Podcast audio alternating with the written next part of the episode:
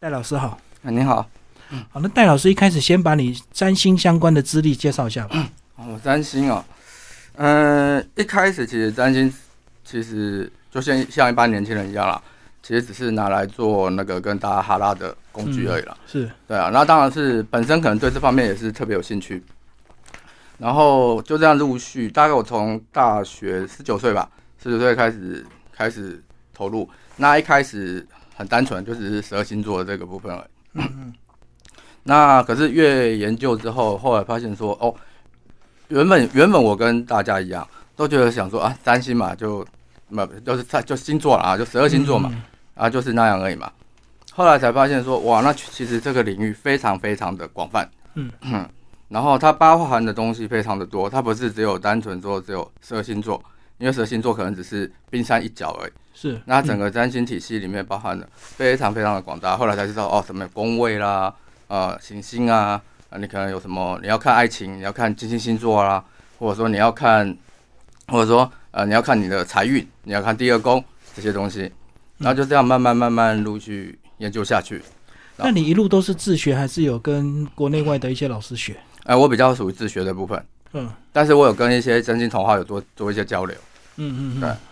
你觉得现在的这个学习的这个环境跟过去有什么样的一个差别？因为现在网络时代，是不是很多很多人都很容易在网络上或者是 YouTube 找到一些占星的一些基础的影片？对，没错。嗯，应该这样讲，就是说，呃，现在是呃可以找到资料比较多了，但是也因为资料太多，所以有时候反而造造成一种混乱的现象。嗯嗯，就有些或者说门派太多了，然后有很多人他们可能嗯怎么讲，他有很多东西是没有很深入的理解，或者说他没有一个理论基础，所以他变成说他可能是这边学一块，那边学一块，那边学一块，但是可能都不太起来。嗯，我懂懂，因为资料量多，可能就造成不好判断。对，而且我相信也有很多网红影片，他可能收集资料之后，他就自己讲一套，啊，对对那他的东西可能就没有像你们那么扎实，就对。对，嗯，因为毕竟你们是经过很多很多年的这个经验跟这个学习的累积啊。对，嗯因为你如果要对占星有一定的入门的话，你最少最少了，你要看个五百张盘，嗯，那都还是基本的。是是是，那这样累积累积的话，到从头到尾看几千张以上已经都有了。嗯那也就是说，呃，有一些东西是理论归理论了，但是实际归实际。嗯，所以在这个呃跟跟实际的那些呃顾客啦，或者说算命者互动的过程啊，哎，你就慢慢发现说，哎，这里面还是有很多的差异，嗯，或者说跟理论上有些不同，这样。所以我就是这样慢慢慢慢慢慢这样累积了上几千张盘之后，然后才呃，应该说这些累积的盘都是在做确认用，嗯嗯确认我的那些理论对不对的。哦要验证就对。对对对，嗯嗯嗯，好，那其实这本书呢，就三个这个大章节。嗯，老师是不是先把这三大部分介绍一下？哦，从基础到一些呃论述到最后的应用，哦分三个大部分。第一个部分是比较基本基本解盘的技法。那基本解盘技法里面，它就比较呃很单纯的就是呃所有的技法里面的这些原理啊，然后或者说那个行星行星落在什么星座啦，行星落在什么宫位啊，你该怎么解啦，这些东西，这些都是属于最最最原始的。嗯，那第二个部分就是呃，第二个部分就是属于事件分析法。那事件分析法的部分就强化在每一个不同的面向。嗯嗯啊，每一个不同面向，例如说我要解命，我要解财，我要解那个人际关系，我要看桃花，我要看什么，它都有它的专门的的那个你要看的一些真相的东西。嗯，好，然后第三个部分就是偏向于技巧，那那一个部分就是属于比较高端的占星，它属于占星学的其他应用，例如说那个择日啊，我们利用占星学呢，我可以去帮忙做择日，比如说我要为小孩呃择一个出生时间。或者说我要帮一对新人择他的呃，就是那个结婚的时间，嗯，这择日的部分。那另外或者说像卜卦啊，占星学也可以拿来，就是占星盘也可以拿来做用卜卦用，就好像把一张星盘呢，就随机的，例如说，嗯，哎，可以当当面演绎嘛？好，好，可以吗？好，那，呃，主持人有没有什么问题？哇，这边一个问题，健康好了，健康，嗯，那你要问说最近的健康状况吗？对，因好。为常常晚睡，啊，作息不正常，那卜卦占星就是这样，例如说主持人现在当下问了这个问题，嗯，然后我在这个当下我就开一张盘这样，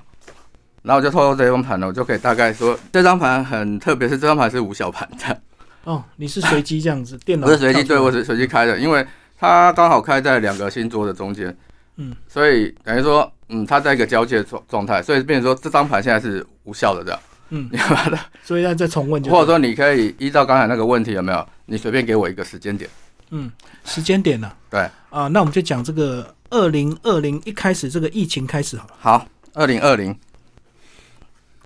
二零二零，然后。对，呃，二月，二零二零二月对，那时候是这个肺炎刚爆发的时候，二月，然后几号？嗯，呃，二月五号，二月五号，然后大概要几点？呃，晚上八点，晚上八点，好。好，晚那时候大家听到武汉封城，应该大家都非常害怕。我们好来看看跟我个人的健康有什么关系？嗯嗯。哦，这张盘就很蛮有效的哈，因为这张盘海王星落在四角。嗯嗯，那跟你个人的健康的话，我看一下，你个人的健康原则上在这张盘呈现出来的是，呃，没有什么，基本上是没有什么大碍了。嗯。啊，因为代表你的心虽然本身落线啊，它可能就会造成你可能就会会比较没有，嗯，就是休息状况比较不好或什么的，对。然后或者说你因为在跟他人的互动关系上，我们会变得比较无力感。嗯哎它主要是这个。那当然它，它这张盘呃有稍微显示说有没有，如果你一对一面对的人太多的话，那你可能会稍微有一点点风险这样。嗯，对，对。没错，嗯。然后这一张盘呈现出来的状态是呃，如果以这张盘的时间为基准的话，然后好像差了几度，十四个时间单位，嗯，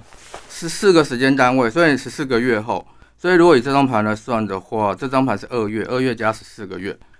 所以大概是四月四月份，今年四月份，所以你今年四月份可能要稍微注意一下，那尤其是注意跟他人的直接互动的时候，嗯，对，那个防范问题可能要特别小心的。哎，确实还蛮精准。嗯，对 对对，我觉得这个，因为这个疫情，这个跟健康，你不能够那用那种投机的心理。今年如果要说今年的疫情来看有没有？今年大概五月到七月份，因为海王星入到那个啊不呃木星进到那个双鱼座，嗯那可能那时候会有一些比较好的疫苗的帮的东西可能会出现。嗯，然后呃这边可能要稍微提醒大家了，因为今年的一月七号到三月四号这段期间，这段期间会发现发生五星连珠，然后跟那个呃金牛座那边的火天克，那这个现象呢？有一种好像大全世界大家都在做实验，但是这个实验很容易失败的真相的。嗯嗯嗯，所以等于说，任何东西，如呃，只能说建议大家不要随便随随便便的去当第一只啊，当那个白老鼠就对了，当最初的白老鼠。对，因为它因为今年的整个天象最乱的状态大概就是一月七号到三月四号，然后所有一切大概三月四号过后才会状况才会比较好一点。哦，你讲的疫苗现在好像刚开始施打，好像还是有点问题，就对，哎对对还需要调整，就对。对对，需要调整的东西很多这样。嗯嗯，因为它有呈现出一种好像很急躁，然后很很推出、很那个歇斯底里的，就决定说要推出或干嘛这样。嗯，我懂，因为赶时间嘛，哎，对对对对，嗯嗯天象整整体来说是这样。所以他可能的实验还不够这个严谨，就对。所以我们还是耐心的等待，但是重点就是要保持健康啊。啊，对好，好，那最后老师来讲一下这本书到底呃是给所谓的有基础的人来看的，那它到底怎么样来运用？因为这本书的重点在于解解法，也就是说教你怎么解星盘这件事情。嗯，所以它所有的从头到尾的模式都是在怎么解，所以它会依照各式各样的不同的分类。好，例如说我要看呃看这个人命格好了，那你该怎么解？嗯那你该看哪些地方？然后或者说看你本命盘的哪个地方有哪些真相？嗯然后它什么时候可能会被引动，或什么时候会发生什么事情？它原则上都是依照每一个环节每一种。啊，例如说我要看财，我可能要看第二宫，我可能要看一下我的二二宫主星啊那些东西。然后呢，我要看我的星盘有没有财的结构，例如说我可能我有破财结构，嗯我可能我有发财结构，每个人可能同时都有哦。但是呢，例如说今年引动的是我的发财结构，我就发财了；是今年引动的是我的破财结构，我可能就破财了。嗯嗯。所以就是依照，所以这这一本书的重点在在把每一个呃该解的方式都清清楚楚的把它列出来，然后你就可以很清楚的知道说，哦，我在解什么东西的时候，我该看什么东西，嗯，我该看哪些真相，所以就是每个这个呃事件的这个论断都不能靠单一的一个，嗯，对对对，都是要而且所有的东西其实，呃，应该这样讲，我们是先把东西先切割成一块一块一块，但是实际上论命的时候，你又要把这一块一块一块的东西把它做整合，它拼凑出来。对，还要再把它拼凑出来，嗯没错。其实你在这本书里面一开嗯始就讲到，呃，十二星座只是一开始最基本这个冰山上面的一点点，讲对到最后你还要研究到印度学的一些理论，是不是？哦，印度学那一部分那个太高深了，那个我到现在也还没有研究了。嗯哎，对，就是说，呃，应该说这样讲，占星学的整个体系非常非常庞大，对那个可可能你穷尽一生啊，你可能都研究不完，嗯，对吧，那只是说在呃十二星座只是这里面有没有最最最原初的部分，它只是一个最原型的那个部分，因为实际上占星来说，它有十二星座是最基本的。对。啊，然后再来就是它可能有宫位，宫位说，就是说你的人生各各层面，你要看财啊那些啊，看那个事业啊，那个是看看嗯。有宫位来决定。然后行星啊，例如说我们常我们常常讲的十二星座就是太阳星座了。嗯啊。我们平常大家说的那个你是什么星座啊？那个那在讲的都是太阳星座，但是实际上呢，你看太阳星座有没有？你拿太阳星座来看爱情，可能看不太出什么东西，因为你的爱情你要看金星。嗯嗯啊，或者说除了要看金星星座之外，然后呢，而且另外呢，还有行星跟行星之间呢，他们会构成相位，嗯，也就是他们会有特殊关系。所以特殊当产生一个特殊关系的时候呢，就代表说你生命中、你的人生中有一条特别的密码。啊、我举例好了，例如说，如果有一个人他的那个呃金星跟木星形成三合，嗯三合就是我们的一个术语，就是一百二十度这样。嗯然后假设他的木星落在第二宫，那我们可以说他可能有一条发财的基因，那这个人可能命中就带财了，这样，嗯啊，类似像这样的的这个状态。所以说每的每个命盘里面可能都有一些，每个人都有他不同的基因，是对。那在不同的时间点，你可能可以启动它，或者说你知道你有这条基因，那你就可以去好好运用这一条，啊，例如说有有些人，例如说有些人是属于那种出名的格局。有些人是属于发财的格局，嗯，那你是出名的格局呢？你每天在想发财，你只是浪在浪费你的能量。哦，我懂你意思。对，嗯嗯嗯，帮大家问一下，这个大家疫情的影响都很大，所以很多人可能会想要比较知道自己的一个财富状况。那如果以这个你第二章节讲到嗯。这个一些运势的论断的话，对。以财富来讲，有没有特别要注意的？财富来讲哦，呃，今年度如果以今年度来说了哈，嗯，呃，我们说今年度，我们先讲，因为我们先讲整体来说，先讲大整体来说，大环境，因为今年今年就是六星年珠在水瓶座，那水瓶座代表变革跟反，所以今年是反的年，然后它会跟那个金牛座的那个火星跟天王星相克。那金牛座对整体来说，正对整个世界来说就是第二宫，第二宫就是财宫，也就是说，今年有呈现出一种有没有？嗯，好像会大家会突然先发了一下，嗯，好像好像大家突然发财了，或者说今年突然好像所有东西都在大丰收，但是丰收完之后呢，就是饥荒了这样。嗯，你讲的是像股票吗？哎、我不知道股票是什么，我我不我不确呃呃对，也许是，就是今年大家都要小心，今年的任何事情都会出现一种有没有？前面好像大丰收，然后你就很欢乐，因为你以为以后后面都是大丰收，然后你就可能就挥霍啊、浪费啊，但是后面是饥荒，嗯嗯嗯，对，所以大家都最好要有一些阴影，因为今年的那个天象是属于变局的天象，所以它所有东西都在反，嗯，对。所以你看到很丰收的状态，你要这个保守就对。嗯嗯嗯，没错没错没错哦，你反而要保守，对，而且今年是今年基本上就是一个反的年，所以你会发现很多东西有没有，就是说上面的会掉下来，下面的会升上去，嗯，所有东西都在颠倒，哎，所有东西都可能产生颠倒的作用。那当然最容易影响到的就是财宫，就是整个世界的财，所以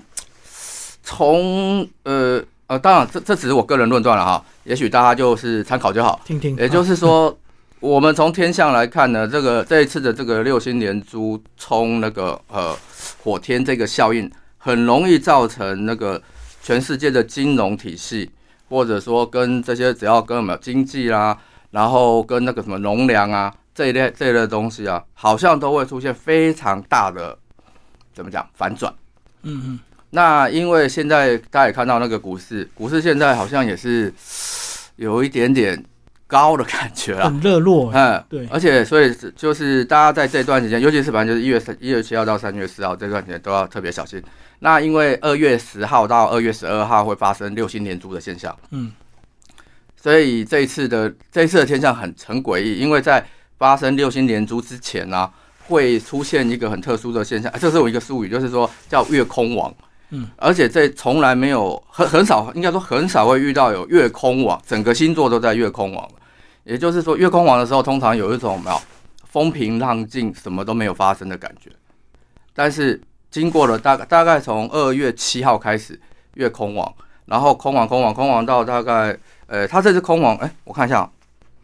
二月对，差不多二月七号开始月空王，一直空王到二呃二月十号左右，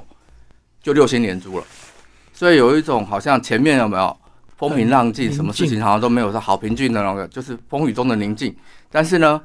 后面就会出现很大的变化，这样。这个就好像海啸要来的时候，这个海水会先退 退水位，然啊，后对对对，然后像那种感觉，一一望无际，然后好像很平静，然后后来海突然好像就翻过来，就就翻过来，对，嗯，嗯嗯，所以这个日期大家可以注意一下。其实我相信每个人都要有一些危机意识哈，因为占星本来就是让你这个呃，呃，对对对，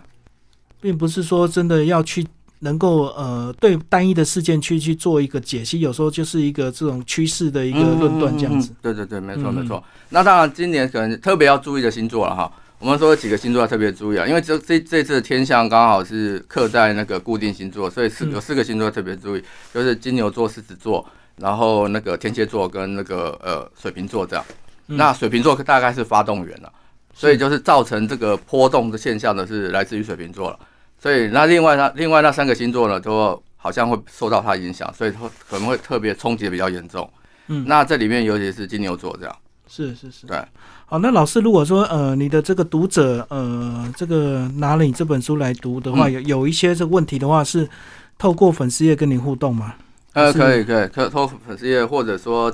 呃，你现在还是基本有在开线上对课程吗？线上课程现在也有，对，而我现在主要就是在那个呃，就是就是实实职在来我这边上课的，就我有开一些团体班，哎对对，实体上上课，然后嗯。线上课程也有，然后跟我互动的话，我有一个那个 FB 的粉丝团，那个是那个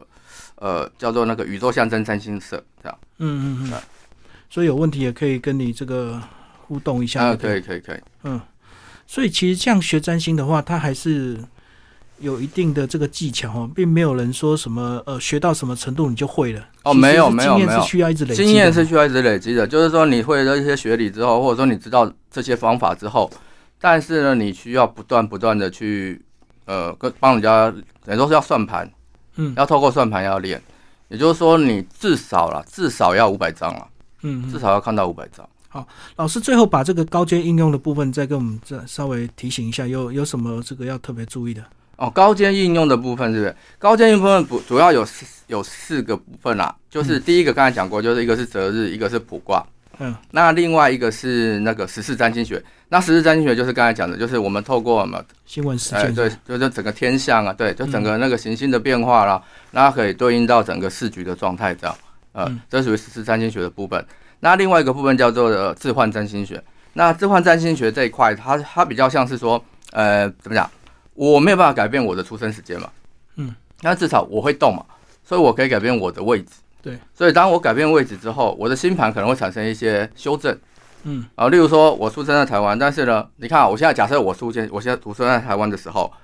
我生在中午好了，嗯。那这个时候在台在台湾的这个时间点，太阳是高挂的，嗯对，但是同一个时间点在美国，太阳是在下方的，嗯是是月亮，对，所以呢，因为换了地方之后呢，会产生你的命宫头改变，那命宫头改变，整个十二星、十二宫都会出现一些变化。那十二宫变化之后呢，例如说，我本来呃，本来木星可能在我的可能就是啊第第六宫好了，嗯。